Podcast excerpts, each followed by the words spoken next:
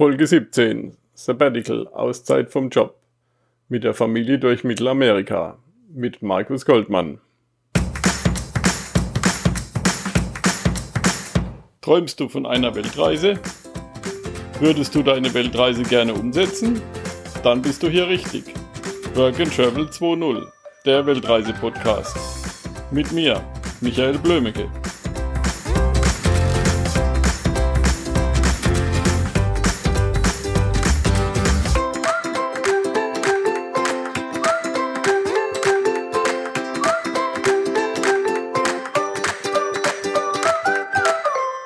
Hallo Markus, ich begrüße dich hier bei workandtravel20.de. Grüß dich mit, hallo. Und ja, erzähl mal ein bisschen über dich. Wir möchten ja heute über das Thema Sabbatical, Auszeit sprechen. Mhm. Wer bist du so? Wo kommst du her? Was machst du so? Gut, also Markus Goldmann. Ich komme ursprünglich aus, äh, ähm, aus der Gegend Mainz-Wiesbaden äh, und bin jetzt seit äh, also 2001 in der Automobilindustrie unterwegs äh, als, als Hauptberuf, also im, im Hamsterrad oder im Offline-Job, wie du es nennen willst. Und ähm, ja, hatte mit dem Thema Reisen, was ja, was ja bei dir Thema ist, schon relativ lange zu tun. Ich habe nämlich 2010 Deutschland verlassen äh, mit meinem Arbeitgeber, war also dann als ähm, auf Auslandsdelegation, äh, erst in Brasilien für drei Jahre, in Sao Paulo. Dann von Brasilien sind wir direkt, äh, also wir mit meiner Familie, mit meiner Frau und zwei Kindern, äh, sind wir danach nach USA gegangen, nach Virginia, waren da zwei Jahre und äh, habe dann ein Sabbatical gemacht, wo dann die richtige Reise losging. Das äh, war dann 2015 im April. Ja. Das äh, ist wahrscheinlich das, was dich am meisten interessiert heute für, für das Interview, schätze ich mal. Ja, ja klar. Gut. Ähm, ja, wie, wie kamst du dem Sabbat? Äh, das war jetzt nicht unbedingt was, was ich schon immer geplant hatte. Ähm, das, das war so eine, so eine Entwicklung, dass, dass ich äh, äh, ja, mich so langsam in so ein, in so ein Burnout reingesteigert habe, beziehungsweise du, wenn, wenn du wenn du einen Burnout bekommst, dann, dann fängst du eigentlich an, dich immer schneller zu drehen, wie so ein Kreisel, bis es anfängt zu rauchen. Ne? Äh, und äh, das, das war bei mir auch so Ding durch Stress auf der Arbeit, äh, kaum noch geschlafen, ähm, sehr, sehr gereizt, ja, bis das halt irgendwann dazu geführt hat, dass ich in der Firma fast aus den Latschen gekippt wäre, bin dann ins Krankenhaus und die haben mich dann verkabelt und mit Verdacht auf äh, Herzinfarkt, was Gott sei Dank nicht der Fall war. Und äh, ich habe dann den Rest des Tages in der Intensivstation verbracht und habe viel Zeit zum Nachdenken gehabt und habe gesehen, dass oder habe verstanden, dass, dass ich irgendwas ändern muss ja, in meinem Leben, ja. weil sonst äh, ich wahrscheinlich nicht mehr lang habe. Meine Frau, die hat schon, schon lange und, und öfter zu mir gesagt, komm, lass uns mal eine Auszeit, nimm dir doch mal eine Auszeit und wir fahren einfach irgendwie irgendwo hin oder verbringen die Zeit irgendwo am Strand. Da habe ich gesagt, das geht ja nicht. Äh, weil verschiedenste Gründe, ja. Äh, weil das Geld nicht da ist, die Kinder müssen die Schule, die Arbeit, der Job, dein Team, das Projekt, der Kunde. Also irgendeine Ausrede findest du ja immer, die du vorschieben ja. kannst. Und habe es nie gemacht. Aber als ich dann, wie gesagt, im Krankenhaus lag, ähm, habe ich gesehen, okay, das, äh, das geht so nicht weiter. Und entweder änderst du was Grundlegendes in deinem Leben oder das Leben wird dich ändern. Ja, ja. ja und da habe ich mir den Rat meiner, meiner Frau zu Herzen genommen und gesagt, okay, dann, dann nehme ich mir halt die Auszeit und habe das dann mit meinem Arbeitgeber vereinbart und dann waren wir ein Jahr in Amerika unterwegs. Hm. Und hast du dann vorher irgendwie angespart oder so vor der Auszeit oder hast du das dann auf später verlegt? Ähm, nee, wir haben, wir, also wenn du, wenn du einen Sabbat mit deinem Arbeitgeber vereinbarst, hast du verschiedene Möglichkeiten. Ähm, die, ich sag mal, das klassische Modell ist, dass du, äh, dass du, dass du vorarbeitest ja, oder dass du dein äh, Einkommen reduzierst. Also in der Regel machst du wenn du ein Jahr Sabbat machen willst, dass du für vier Jahre dein Gehalt auf 75 Prozent reduzierst und somit jedes Jahr 25 Prozent von deinem Gehalt ansparst.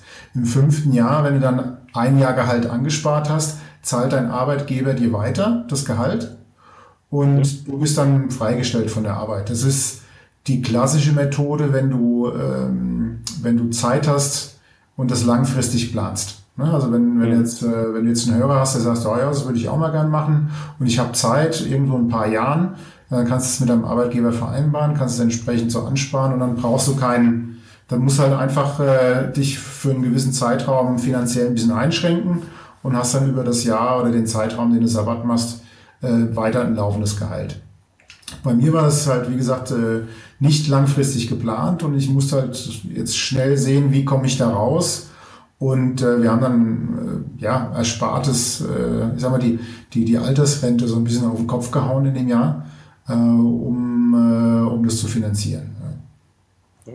Also wir sind, äh, äh wir hatten in den USA natürlich zwei Autos. Ja? Das ist ja das Minimum, dass jeder, jeder Erwachsene ein Auto hat.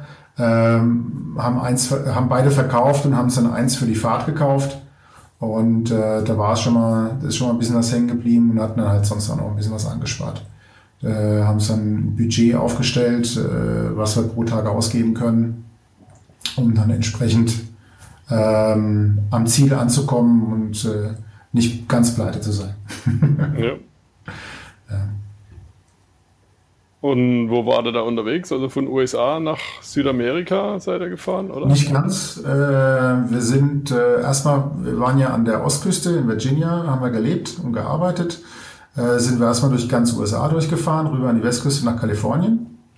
Haben noch ein paar Abstecher gemacht, ein paar Freunde und Bekannte besucht unterwegs äh, in Texas und in äh, LA. Und dann sind wir über die Grenze nach Mexiko wollten eigentlich ganz, ganz schnell nach, äh, durch Mexiko durch. Da muss ich dazu sagen, das eigentliche Ziel der Reise war Costa Rica. Wir haben am Anfang gesagt, wir verbringen das ganze Sabbatjahr in Costa Rica. Und dann haben irgendwann meine Frau und ich uns angeschaut und so einen, einen, gleichen Gedankengang gehabt, dass wir ja eigentlich auch mit dem Auto dahin fahren könnten und so die Reise zum Ziel machen können. Ne? Ja.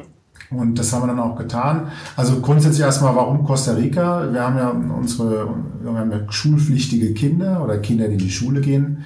Wenn du in den USA bist, ist es ein bisschen einfacher, weil da gibt es die Schulpflicht nicht. Da kannst du ja auch Homeschooling machen. Mhm. Und äh, wir haben dann gesagt, wenn wir jetzt ein Jahr äh, das Sabbatjahr machen, wollen wir natürlich auch, äh, dass die Kinder irgendwie weiter irgendwie eine Schulbildung erhalten und haben eine Schule gesucht, die äh, in Süd- oder in Lateinamerika liegt, spanisch sprechend, weil unsere Familie die als erste Sprache Spanisch hat. Meine Frau ist Argentinierin. Mhm. Dann wollten wir in die Nähe vom Strand und wir wollten eine Montessori-Schule haben. Und die Kombination Lateinamerika, Strand und Montessori haben wir nur in Costa Rica gefunden. Übrigens eine ganz, ganz tolle äh, Schule ist es, die Del Mar Academy in Nosara am Pazifik und äh, also im, im äh, Staat Guanacaste in Costa Rica. Ganz, ganz tolle Schule, internationale Schule und Montessori-Ausrichtung. Und deswegen war das Ziel Costa Rica. Und dann haben wir halt irgendwann gesagt, wir könnten ja anstatt äh, dahin zu fliegen, könnten wir auch im Auto hinfahren und äh, uns auf dem Weg Mexiko und den Rest von Mittelamerika anschauen. Und das haben wir dann auch gemacht. Das haben wir uns entschieden. Sind dann am 1. April, das war der erste Tag von meinem Sabbat, sind wir losgefahren im Jahr 2015 und hatten eigentlich nur den 4., 5. September war, glaube ich, Schulanfang in Costa Rica. Und das war unser, unser Zeitrahmen, den wir zur Verfügung hatten. Ja? Also von 1. Ja. April bis, ich sag mal, Ende August. Und ansonsten haben wir gesagt, wir wollen nach Costa Rica. Wie wir da hinkommen, welche Stationen zwischendrin, das war alles spontan. Und da war halt mit dann auch dabei, dass wir sehr schnell durch Mexiko durch wollen. Weil, wenn du in den USA bist, die haben ja alle Paranoia vor Mexiko, sind ja alles Vergewaltiger und Drogendealer und äh, ähm, ganz schlimme äh, Bad Hombres. Ja? Ähm, und äh, da haben wir uns so ein bisschen anstecken lassen, muss ich echt gestehen, ja, von, von dieser Angst weil uns so viel gesagt haben, oh, toll nach Costa Rica, was im Auto, durch Mexiko durch, seid ihr verrückt, die werden euch umbringen. Ja? Und äh, da hatten wir so ein bisschen, bisschen Respekt vor dem Land. Als wir dann aber in Mexiko waren, muss ich sagen, toll. Ja, also es war mit die beste, das beste Land auf der, auf der ganzen Reise und wir haben dann auch äh, ja, fast drei Monate in Mexiko verbracht, ja, weil es einfach so ein tolles Land ist, riesig groß und so viel zu sehen gibt und die Leute einfach auch super nett sind. Ist auch super günstig. Also ich finde Mexiko äh, eins, eins der besten Länder, wenn man mal irgendwie so sich eine Auszeit nehmen will. Ähm, und wenn ich's, wenn wir nochmal eine Auszeit nehmen in, in, der, in der Ecke, dann würden wir vielleicht auch eher nach Mexiko gehen als nach Costa Rica. Auch vom, vom Kostenfaktor her gesehen. Na, jedenfalls waren wir dann lange in, in Mexiko äh, und äh, ganz tolle Leute kennengelernt, ganz tolle Sachen gesehen und sind dann äh, durch äh, Belize nach Guatemala, äh, Honduras, Nicaragua, Costa Rica runtergefahren. Also die, die, diese restliche Schleife nach Mexiko, die haben wir dann relativ schnell gemacht. Da sind wir so in äh, drei, vier Wochen sind wir durch die Länder durchgefahren und waren dann äh, im, im Juli, waren wir glaube ich dann in, in äh, Costa Rica angekommen. Also in dem Ort, wo wir die Schule hatten. Ja, das war, das war der Trip. Und dann, äh, das waren dann vier Monate äh, auf der Straße, so knapp 25.000 Kilometer gemacht. Und dann äh, sind wir, äh, ja, ich acht Monate in Costa Rica geblieben. Meine Frau und die Kinder sind ein bisschen länger da geblieben, um das Schuljahr noch zu beenden in Costa Rica. Aber ich musste halt wieder zurück, um wieder, also zurück zu meinem Arbeitgeber, um wieder anfangen zu arbeiten. Das Jahr warum. Und seit April 2016 bin ich dann wieder in Deutschland. So. Das waren meine sechs Jahre Ausland mit mhm. Sabbatjahr und Reise dazwischen. Und was hat euch so gut gefallen an Mexiko? Also jetzt Land und Leute oder erzählt da ein bisschen. Also du hast natürlich auf der einen Seite kulturell, äh, wenn du die, die äh, ganzen äh, Maya-Ruinen anschaust, ja, äh, wenn du äh, ähm, was, ja, es gibt so viele, ich weiß gar nicht, wo ich anfangen soll. Ja? Also es gibt landschaftlich ganz tolle Dinge, ähm, wie zum Beispiel äh, die Islas Marietas, das ist auf der, auf der Pazifikseite. Äh, das sind Inseln, die kurz vor Mexiko liegen und die haben ähm, wie so eine Cenote, also diese, diese Du hast eine Insel, du, du tauchst, du schwimmst durch einen, durch einen Tunnel rein und bist dann in einem Strand, der im Prinzip in der Insel drin ist. Also ich weiß gar nicht, wie ich es beschreiben soll. Das ist, das ist verrückt. Kann man aber auch auf unserem Reiseblog sich mal anschauen. Ähm, da, da sind Fotos davon. Also das ist mit, mit Sicherheit eins der spektakulärsten Sachen, die ich in meinem Leben gesehen habe. Ja, ähm, hat so ein bisschen was von, von so James Bond äh, Strand oder sowas. Ja, also ganz, ganz speziell. Äh, das war ganz toll. Dann hast du, äh, dann sind wir durch, äh, als wir in Palenque waren, äh, war, haben wir eine, eine, eine Hiking-Tour durch äh, einen Dschungel gemacht mit einem Native American, also mit einem äh, Chol-Indianer ähm, und äh, sind dann barfuß durch, durch, ein, durch den Dschungel gelaufen. Ja? Ähm. Um halt mehr Kontakt mit, mit der Natur zu haben wo ich vorher gesagt habe, äh, ich ziehe doch nicht meine Schuhe aus, Entschuldigung, nicht blöd, ja. Auf was du alles drauftreten kannst, äh, macht mir ja schon so ein bisschen Gedanken. Aber dann habe ich mich überwunden und gesagt, komm, das machst du jetzt, ja. Weil oft ist es ja so, dass man Sachen einfach verpasst, weil man weil man Angst davor hat oder sich irgendwie blöd vorkommt, keine Ahnung.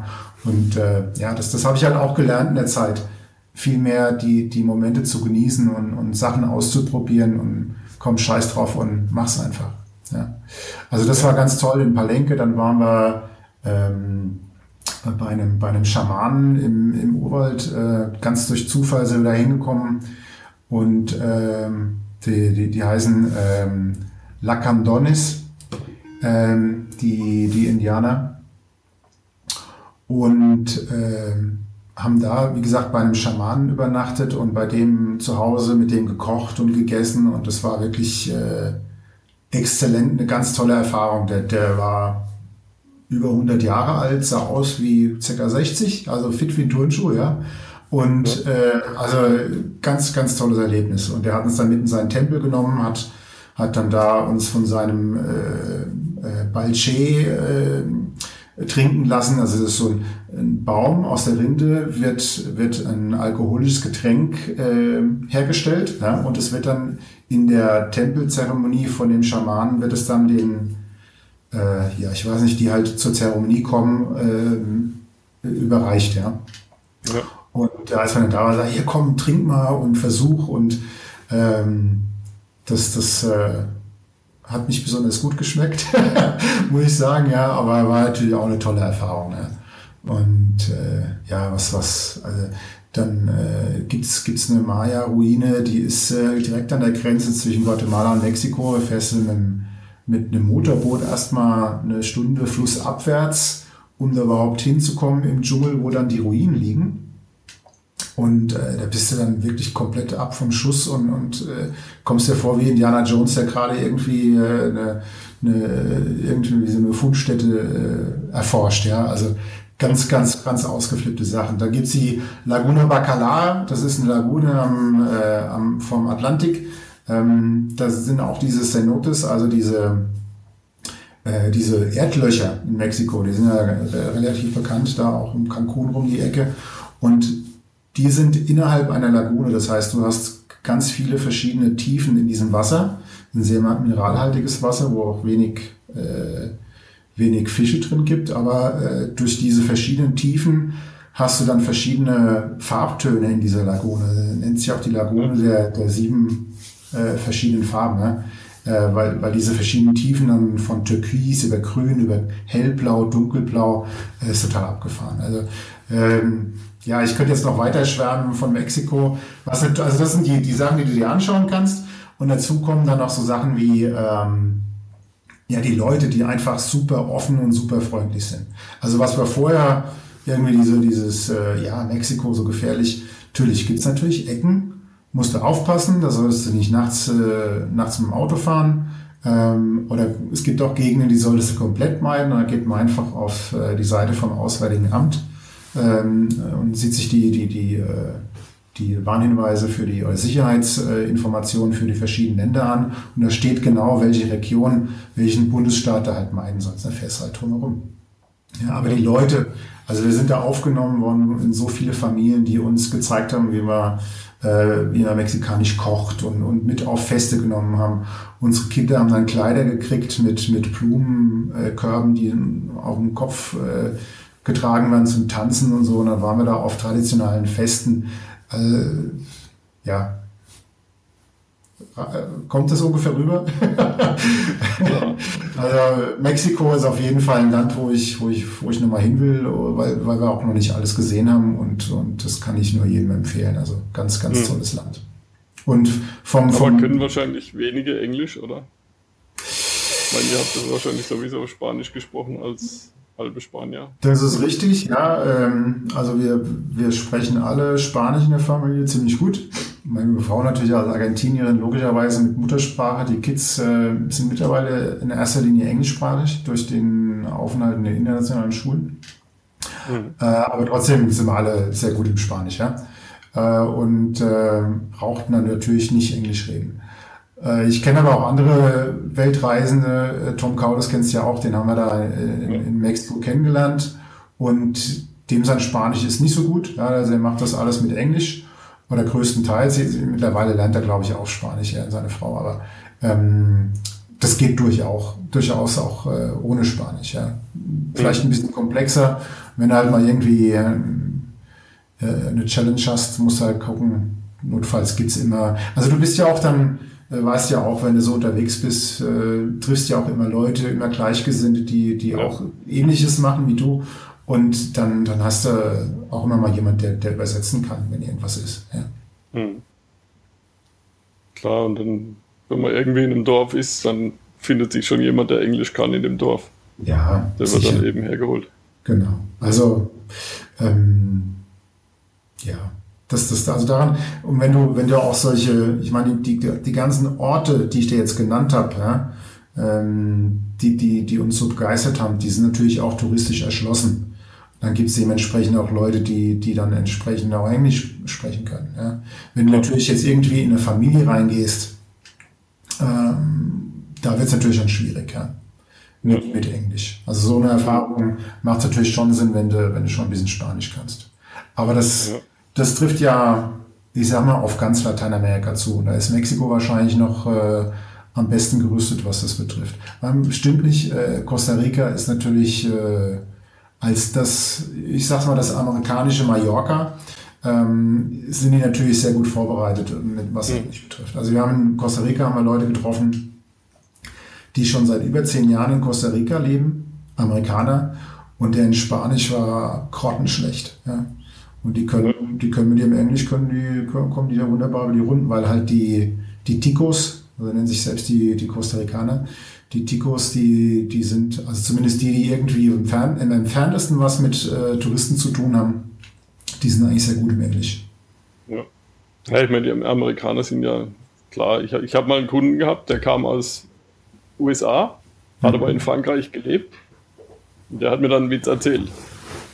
Hat gemeint, wie nennt man jemand, der drei oder mehr Sprachen spricht? Den nennt man Polyglott. Wie nennt man jemand, der zwei Sprachen spricht?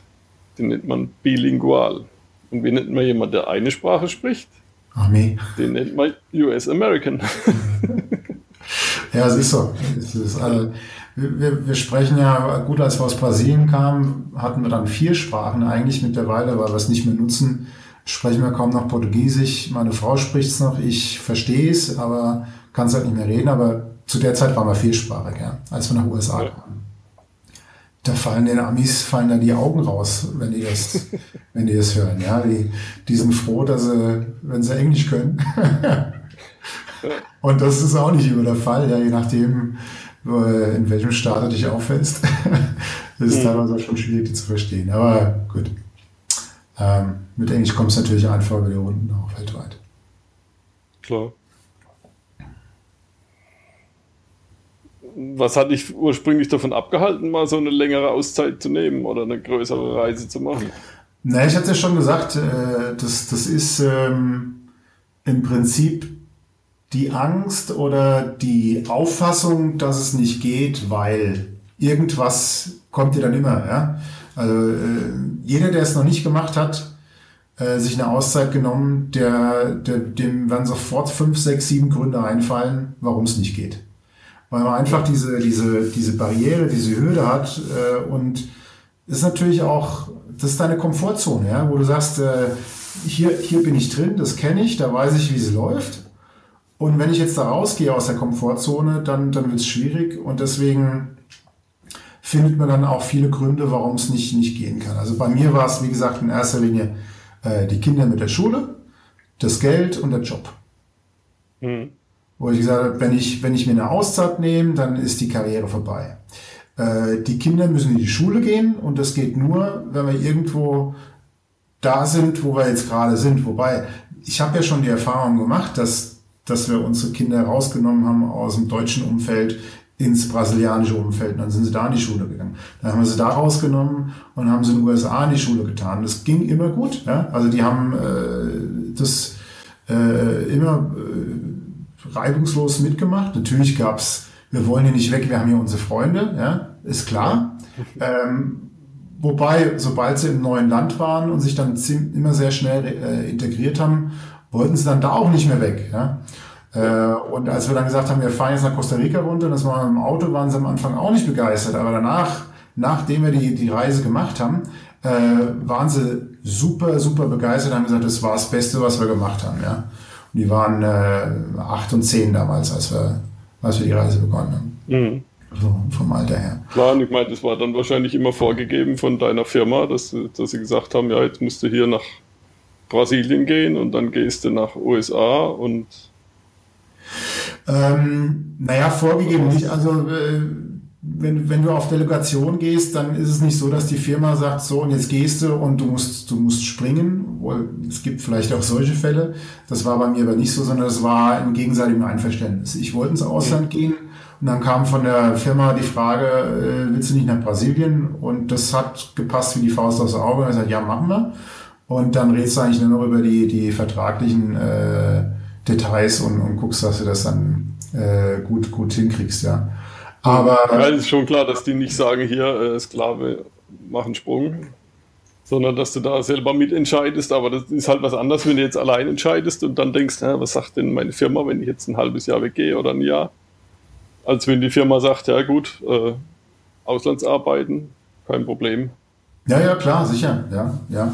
Also so, so, so eine Delegation ist natürlich auch schon mal so ein, so ein ganz guter Probelauf, um ans Ausland zu gehen. Also es ist Ausland mit, mit äh, Sicherheitsnetz. Ne? Es gibt ja so Leute, äh, gut bei Deutschland, die, die alles äh, verkaufen hier, kündigen und dann nach Mallorca gehen, ohne Spanisch zu sprechen, mit 10.000 Euro in der Tasche und sich dann wundern, wenn es nicht funktioniert.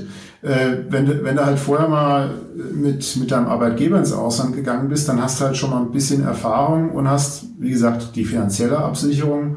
Und wenn es dann komplett schief geht, dann sollte die Firma dich auch wieder zurückholen und in deinen alten Job wieder, wieder reinbringen. Ja, das sollte eigentlich schon ja. funktionieren.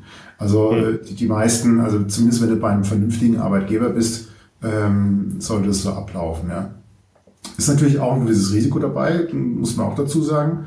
Auch eine Delegation mit dem Arbeitgeber kann dazu führen, ich meine, wenn du, wenn du für drei Jahre ins Ausland gehst, wird in der Regel deine Stelle neu besetzt in Deutschland.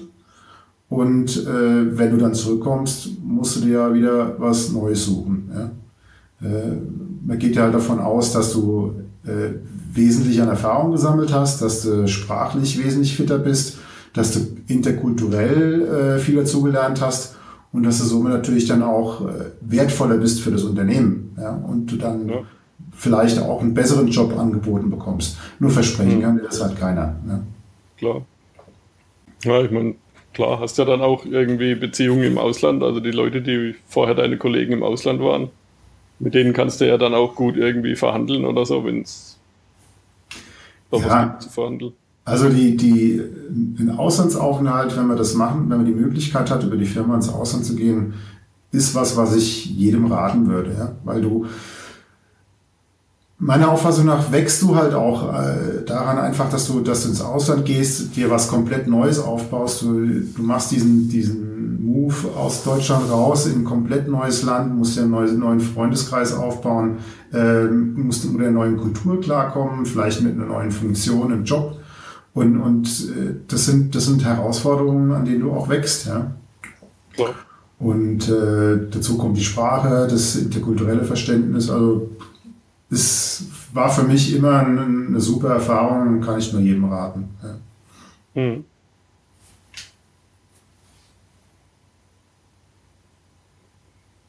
Was war euer schwierigster auf, Moment auf der Reise? Und wie habt ihr den gelöst? Hm. Naja, wir haben, meine Frau hat sich äh, einmal fast einen Finger abgeschnitten. wir haben äh, meistens irgendwie, äh, also wir hatten, wir waren, wie gesagt, mit dem Auto unterwegs, haben uns ein, ein Allrad-SUV gekauft äh, von Toyota, ein tolles Auto. Äh, und äh, haben dann meistens irgendwie im Auto Essen zubereitet, hatten halt so eine Kühlbox dabei, und, und, um so es nötig um irgendwie einen Salat zu machen oder so sagen. Und äh, übernachtet haben wir dann irgendwie geschaut, dass wir in günstigen, günstigen Motels oder, oder wie gesagt bei Freunden haben. Ja.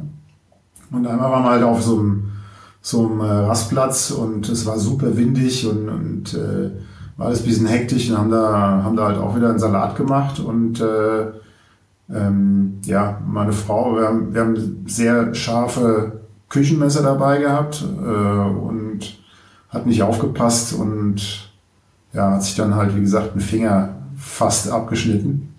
Mhm. Und wir waren halt irgendwo, wo waren das? Äh, ich glaube New Mexico, ähm, auf dem Rastplatz weit weg von, von größeren Städten. Ja. Und äh, ja, wenn du dann irgendwie so im Nirgendwo bist und musst dann irgendwie dann Hilfe organisieren, das war schon ein bisschen, bisschen blöd. Ja. Ähm, aber gut, dann rufst du 911 an, USA, und dann schicken die dir einen Rettungswagen und dann ging es ins nächste Krankenhaus und wurde halt genäht und dann war es auch wieder gut. Ja. Es war halt mehr so der Schreck, ja. Äh, weil halt auch viel Blut im Spiel war. äh, wir hatten dann in der, in der Baja California hatten wir dann äh, abends beim Lagerfeuer nochmal einen Skorpionstich gehabt. Wieder meine Frau, diesmal ins Bein. Äh, das war wahrscheinlich ein bisschen kritischer. Äh, wir waren aber dann schon ein bisschen erprobter, was das betrifft. So sind halt ruhig geblieben und, und haben das dann auch ohne Arzt und Krankenhaus geklärt. Also wir hatten, wir hatten dann einen deutschen Rettungssani äh, in der Nähe, ähm, der dann mit so einer Gift-Vakuumpumpe äh, kam und dann das Gift rausgesaugt hat. Nachdem ich erstmal angefangen habe, äh, Mund drauf und, und rauszusaugen. Also bist du verrückt? Weil du kannst, äh, für die, die es nicht wissen, wenn du irgendwie von der Schlange oder vom Skorpion, also von irgendeinem giftigen Tier gebissen oder gestochen wirst, sollte man auf keinen Fall, wie damals John Wayne in den Western, anfangen, das selbst auszusaugen, weil du über die äh, Mundschleimhäute dieses Gift aufnehmen kannst. Ja. Und äh, dann hast du ruckzuck zwei Patienten statt nur einen. Und äh, du hast es natürlich dann auch noch im Kopfbereich, das Gift, was noch schlimmer ist ja. als irgendwo in den Extremitäten. Ja. Also das auf keinen Fall. Da gibt es so spezielle Gift-Vakuumpumpen. Wie, wie eine Spritze sieht das aus. Machst du vorne einen Aufsatz drauf, der für das jeweilige Tierchen passt. Und dann ziehst du halt am Kolben und dann entsteht ein Unterdruck und dadurch wird das Gift rausgesagt. So, das hatte der bei gehabt, der, der Kollege, mit der er am Feuer, am Lagerfeuer saß und dann, ja, danach viel, viel Wasser getrunken und äh, Wassermelone gegessen, um das Gift rauszuspülen. Das nächste Krankenhaus war halt auch eineinhalb Stunden entfernt, ja. Das war halt in dem Moment auch die Frage, was machen wir jetzt? Und wir haben uns dann gegen das Krankenhaus entschieden und wunderbar geklappt. Ob das jetzt äh, nicht nachmachen. ist keine Empfehlung, ja. Für uns hat es funktioniert. Hm. Was habt ihr ungefähr ausgegeben in der Zeit in Mexiko und Mittelamerika auf der Tour? So im Monat.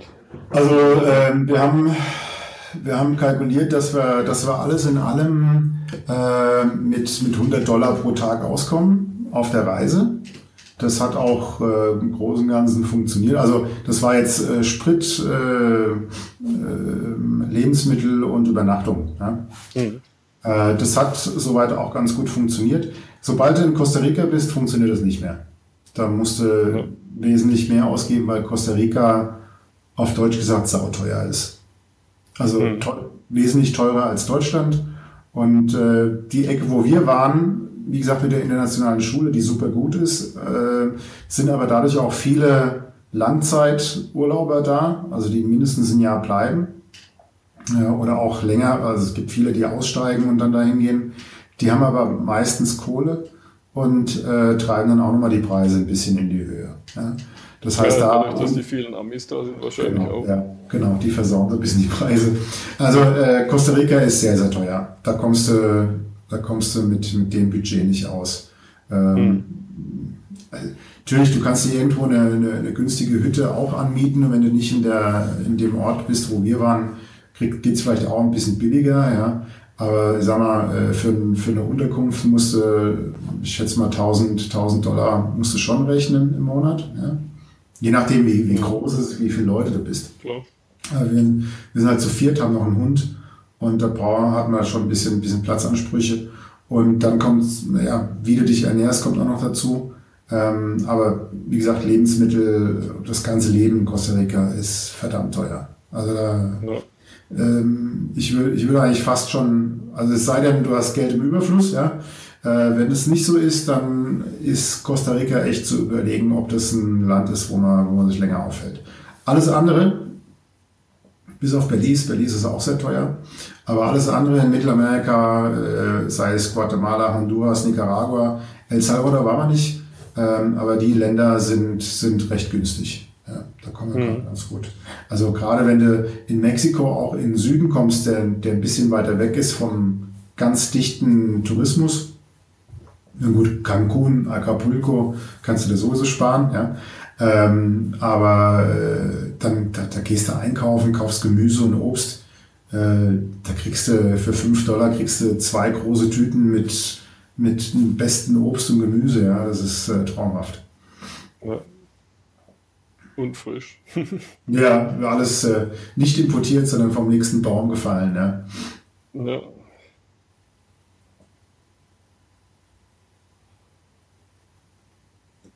Welche Tipps hast du für Leute, die eine ähnliche Reise machen möchten? Also auch also einmal Thema Sabbatical und einmal Thema ähm, Mittelamerika.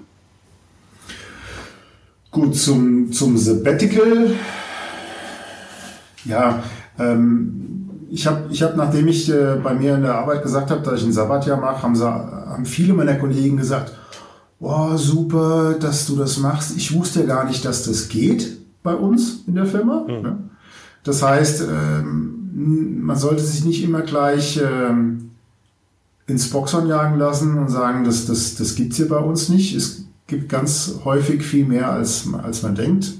Und auch jetzt, nachdem ich das gemacht habe, äh, treffe ich immer wieder Leute, die auch schon ein Sabbatjahr hinter sich haben. Also dann, äh, man ist nicht ein Einzelkämpfer. Kommt natürlich auf die Firma drauf an, kommt auf die Größe drauf an, kommt drauf an, wie modern die Personalabteilung ist. Ja.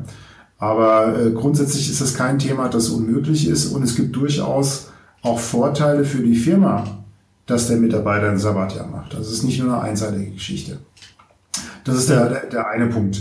Ähm, zum Thema Reise durch Mittelamerika und auch was das Thema Sicherheit betrifft, äh, habe ich, hab ich, denke ich mal, einen super Tipp.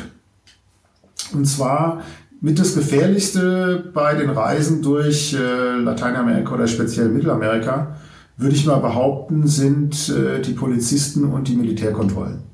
Die gibt es gerade in Mexiko äh, sehr, sehr vielzählig und äh, das ist nicht gefährlich, nicht lebensgefährlich oder so, sondern die, es kann natürlich sein, dass du da mal auf einen korrupten Polizisten oder ähm, Soldaten triffst, der dich ausnehmen möchte wie eine Weihnachtsgans und äh, dann irgendwie eine, eine fadenscheinige Begründung findet, warum du ihm jetzt Geld zahlen musst. Ne? Also wir hatten das, äh, wir waren zwei Tage in, in Mexiko, in der Baja California und dann wurden wir vom Polizisten angehalten, der mir erst mal fünf Minuten hinterhergefahren ist, um zu sehen, ob ich zu schnell fahre. Das habe ich aber nicht gemacht. Und dann hat er mich angehalten und hat gesagt, ich hätte das letzte Stoppschild im letzten Ort überfahren. Vor, äh, hätte nicht angehalten. Was natürlich auch Quatsch war, aber ich konnte mir halt schlechtes Gegenteil beweisen. So, ähm, wie ich das dann geklärt habe, das äh, gehe ich jetzt besser nicht drauf ein. Jedenfalls äh, habe ich mir danach dann das Equipment gekauft, um unsere GoPro ähm, fest im, äh, im, äh, in der Windschutzscheibe zu installieren. Und die hat so eine Funktion, dass die halt äh, so eine dauernd am Filmen ist, aber nur wenn du den Auslöser drückst, die letzten fünf Minuten wegschreibt. Ja? Das heißt, du bist ständig am Filmen. Ist sowieso ein guter mhm. Tipp, wenn du, wenn du so eine längere Reise machst, dass du dein, deine Fahrt in Fahrtrichtung filmst, falls mal irgendwas Witziges passiert oder dass du das halt auf Film gebannt hast äh, oder auf SD-Karte. Und was ich halt gemacht habe, ist sobald, also wir wurden ständig, wirst du von Polizisten oder von Soldaten angehalten, äh, was aber jetzt nichts Schlimmes ist. Nur äh, sobald die uns angehalten haben, habe ich gewartet, bis er neben mir am Fenster stand und habe ich die Kamera am, am, äh, an der Windschutzscheibe von der Ausrichtung nach vorne immer ihm direkt ins Gesicht gedreht. Das, und dann blinkt die LED und dann wissen die, okay, der filmt mich, ich muss mich jetzt benehmen. Ja? Und das funktioniert einwandfrei. Also wir haben sogar einmal, als wir nach Honduras über die Grenze gefahren sind, nach einem Marathon, um über die Grenze zu kommen mit Dokumenten, die wir da machen mussten, äh, wurden wir gleich 50 Meter nach der Grenze angehalten, um, äh, um diese ganzen Dokumente zu kontrollieren. Ja? Die wollten halt gucken, ob sie uns irgendwo ein, ein Knöllchen geben können, weil wir irgendwas nicht richtig gemacht haben beim Grenzübergang. Und äh, dann, dann ist er ein paar Mal ums Auto gelaufen und ist dann irgendwann zu seinem Kollegen hin und hat gesagt, äh, du, wir können nichts machen, also auf Spanisch natürlich, zu seinem Kollegen geflüstert, du, wir können nichts machen, die filmen uns. Ja?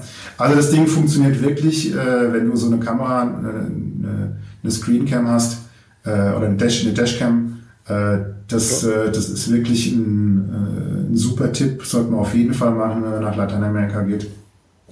Kann man sich viel Ärger sparen und äh, Geld. Vor allem, äh, wenn, das, äh, wenn man da eine Kamera am Laufen hat. Mhm. Und vor allem, wenn man dann noch gut Spanisch kann. ja, nee, wir haben, wir haben auch andere Reisen getroffen, die das auch gemacht haben und äh, die sagen dann no, no money, no money und äh, Kamera. Und da gibt es auch noch so ein Formular von der EU, das du rausholen kannst, notfalls wo der Polizist dann dokumentieren muss, wie ist sein Name. Das Formular gibt es auch auf Englisch und, und Spanisch. Ähm, und wo er genau deine, deine Vergehen draufschreiben muss, muss er dann unterschreiben, sollst noch ein Foto machen von den Beamten, da hören sie meistens schon auf. Also das gibt's auch noch, ist auch noch so eine Variante, äh, wie du dich vor solchen Jungs äh, schützen kannst ein bisschen. Weil, äh, also die, die, es kann natürlich schon sein, dass du an einen korrupten Polizisten äh, gelangst. Das heißt aber nicht, dass die dann gleich die Knarre ziehen und irgendwie wild, wild irgendwas äh, von dir verlangen, ja, also, sondern äh, die sind schon, die bewegen sich schon im halblegalen oder halb illegalen Bereich und versuchen dir halt irgendwie dich zu überzeugen, dass du irgendein Vergehen begangen hast und dass du deswegen denen jetzt Geld geben musst. Ja, hm. ja oft reicht es ja schon, wenn man sagt, man will eine Quittung haben für das Geld, dann sind meist manche auch schon sprachlos. Naja, wenn du das machst, dann sagt er, ja, dann musst du mit zurückkommen in die Stadt äh, zum nächsten Richter. Da kriegst du eine Quittung. Da sagst du, ja, machen wir. Und dann sagt er, ja, der Richter ist aber gerade essen gegangen. Der kommt erst in drei, vier Stunden wieder. Dann musst du so lange warten. Wenn du natürlich dann bereit bist, sagst, okay, dann warte ich vier Stunden, ja, dann äh, konnte das funktionieren. Oder du versuchst halt irgendwie dich mit ihm zu einigen. Ja. Wenn es dann so sein. Wie gesagt, mit Kamera, das war, wir waren, wir waren ja vier Monate unterwegs. Am zweiten Tag hat uns einer angehalten, danach habe ich die Kamera installiert und danach kam nichts mehr. Also bis ja. auf Kommentare, dass sie nichts machen können, weil wir die Kamera laufen haben. Ja. Aber keine, keine Anfrage, du hast irgendwas, äh, eine rote Ampel überfahren oder ein Stoppschild oder so, du musst mir jetzt Geld geben. Ja. Das war ziemlich erfolgreich, dieser Schritt. Mhm. Ja, wir haben jetzt ja schon über dein Sabbatjahr gesprochen. Und wenn meine Hörer noch mehr darüber hören möchten, du hast ja da auch ein paar Podcast-Folgen. Erzähl noch ein paar Takte über deinen Podcast. Ja, also ich habe auch äh, einen Podcast, der nennt sich äh, Goldmans Work-Life Challenge. Geht also um um mehrere Themen, aber in erster Linie, wie man Arbeit und Leben am besten unter einen Hut kriegt ja, und, und äh, miteinander vereinbart. Und ähm, erzählen natürlich auch über, über die Reisen, über äh, das Thema Sabbatjahr, wie man, wie, wie man mit seinem Chef in die Verhandlung geht, wenn man Sabbatjahr machen möchte. Äh, ich habe ja vorhin schon gesagt, äh, ein Sabbatjahr hat auch Vorteile für den Arbeitgeber. Ja? Und das äh, erzähle ich halt dann im Podcast was es für Vorteile sind. Und äh, das ist das eine Thema. Und das andere ist äh, ähm, das Thema Expatriate. Äh, was gibt es als Expatriate zu beachten? Was sind so Vertragsbestandteile, wenn du als ähm, Auslandsgesandter für deine Firma ins Ausland gehst? Worauf solltest du achten im Vertrag? Was sollte irgendwie mit, mit drin sein, was nicht? Und äh, ja, das sind so die, die, äh, die, die Themenschwerpunkte, die wir heute besprochen haben. Äh, mittlerweile fokussiere ich mich aber auf das Thema, wie, wie finde ich meine Leidenschaft.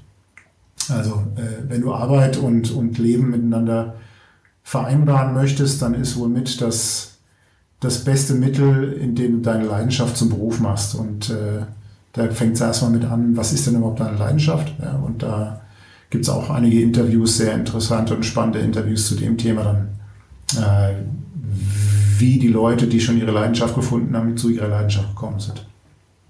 Sehr spannende ja. Sache. Ist immer gut, solange man nicht die Leidenschaft dann mit, der, mit dem Beruf abtötet, so wie ich das gemacht habe. Am Anfang von meiner Selbstständigkeit. Okay. ich habe Reisen zum Beruf gemacht, indem ich einen Reiseausrüstungsladen aufgemacht habe. Mhm. Dann habe ich aber nicht mehr so viel Zeit gehabt zum Reisen, weil ich musste ja im Laden stehen. Oh, okay. Ja. Aber es war auch interessant. Ich habe mit vielen Leuten gesprochen dann hatte auch einen Kunden, der, hat, der hatte eine mexikanische Frau und hat mir immer vorgeschwärmt von Mexiko. Mhm. Ich konnte aber nie hin, weil wegen zwei Wochen da dahin fliegen lohnt sich ja nicht. Aber dafür steht ja jetzt die Weltreiseplanung. Okay, wann, wann geht das los? Ähm, ja, ich habe jetzt ein Auto gekauft, ein LKW, der wird jetzt umgebaut. Aha. Das dauert, schätze ich mal, so ungefähr ein Jahr grob. Und dann werden wir mal längere Touren machen mit dem Ding. Und wenn die Kids dann alle soweit selbstständig sind, auf eigenen Füßen stehen, dann sind wir weg. Mhm. Wann, wann soll das sein? Wenn wir nicht die Kinder aus dem Haus, dann verkaufen wir das Haus und tschüss. das klingt nach einem guten Plan, ja? Ja. So, was ist dein nächstes Reiseziel, Markus? Hast du schon einen Plan für das nächste Sabbatical? äh, nee, fürs nächste Sabbatical habe ich noch kein Reiseziel. Äh, wir haben jetzt erstmal hier in, in Deutschland äh, einen Bulli uns zugelegt, also einen, einen äh, Volkswagen Multivan und äh, wollen damit erstmal jetzt ein bisschen Europa erkunden. Also sobald es ein bisschen wärmer ist äh, und äh, die Kinder Ferien haben, äh, hier in Deutschland ist es ja ein bisschen unflexibler als im Ausland, was das Thema Schulpflicht betrifft. Äh, müssen wir uns halt dann auf die Ferien konzentrieren und dann halt gucken, dass wir äh, ein bisschen was von Europa sehen und äh, ja, mit dem Bus dann durch, durch die Gegend ziehen. Ja. Das ist schon mal eine schöne Das ist dann der Plan. Mhm. Wir haben auch einen Sprinter von Mercedes und da haben wir heute schon ein paar Roststellen weggemacht und der wird jetzt wieder fit gemacht für die Osterferien. Mhm. ähm, gibt natürlich noch viele andere Autohersteller, die auch tolle Busse klar. machen. Ne? Wir wollen jetzt keine, keine Schleichwerbung hier machen. ähm, gibt es ein Buch oder ein Info, was du uns empfehlen würdest für die Vorbereitung? Also jetzt abgesehen von deinem Podcast für Sabbatical. Mhm.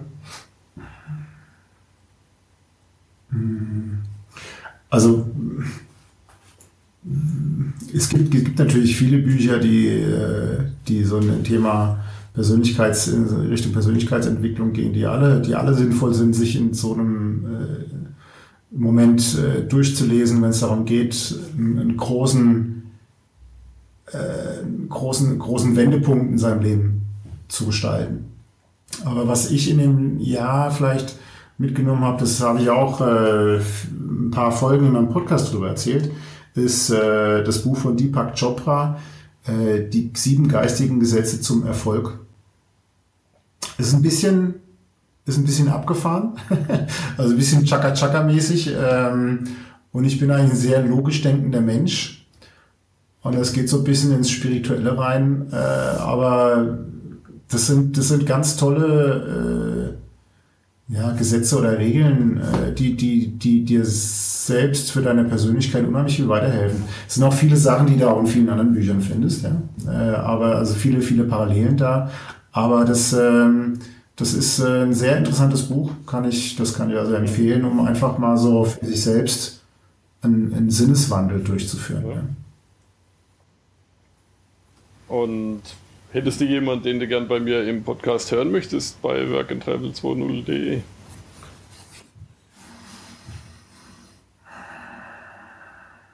Naja, wer, wer natürlich super in deinen Podcast passen würde, ist der Tom Kaulis, ja, über den wir schon gesprochen haben. Oder hast du den schon gehabt? Schon drin. ah, okay. Dann stellen wir es aus. Na, wie wär's denn mit dem Ralf Schmitz? Das ist ja auch jemand, der seine Leidenschaft zum, zum Beruf ja, gemacht hat. Das, äh, na gut. Da kommt bestimmt die nächsten zwei, drei, vier Folgen irgendwann, wenn er sein großes Projekt fertig hat. Mhm.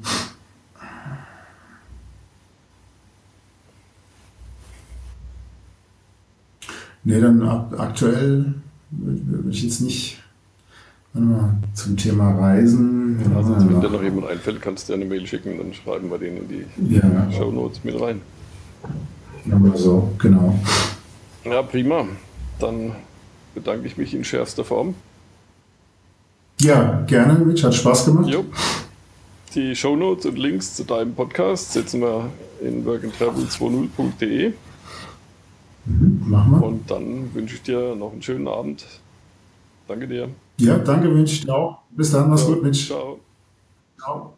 Let's go! Vielen Dank für deinen Besuch.